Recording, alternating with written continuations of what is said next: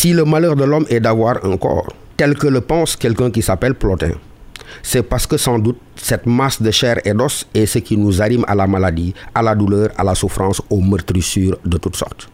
Alors avoir un corps, c'est nécessairement admettre que ce corps soit inexorablement habité par la douleur un jour ou l'autre. Précisément, comment faire pour que la douleur cesse d'être locatrice malgré nous de la maison de notre corps?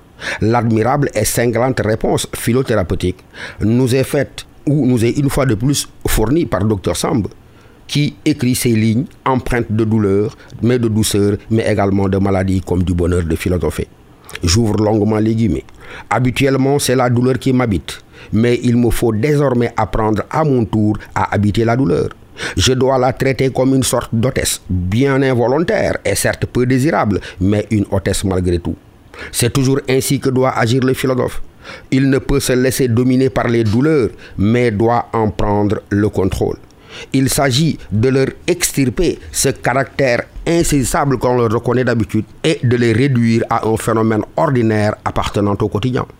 Une pathologie, quelle qu'elle soit, doit d'abord être prise pour ce qu'elle est. Qu'est-ce qu'elle est? Un marqueur d'un état du vivant. La douleur pouvant alors être définie comme une manifestation d'un état du vivant que l'on juge désagréable. Or, un état du vivant est en son genre comme une déplication du vivant.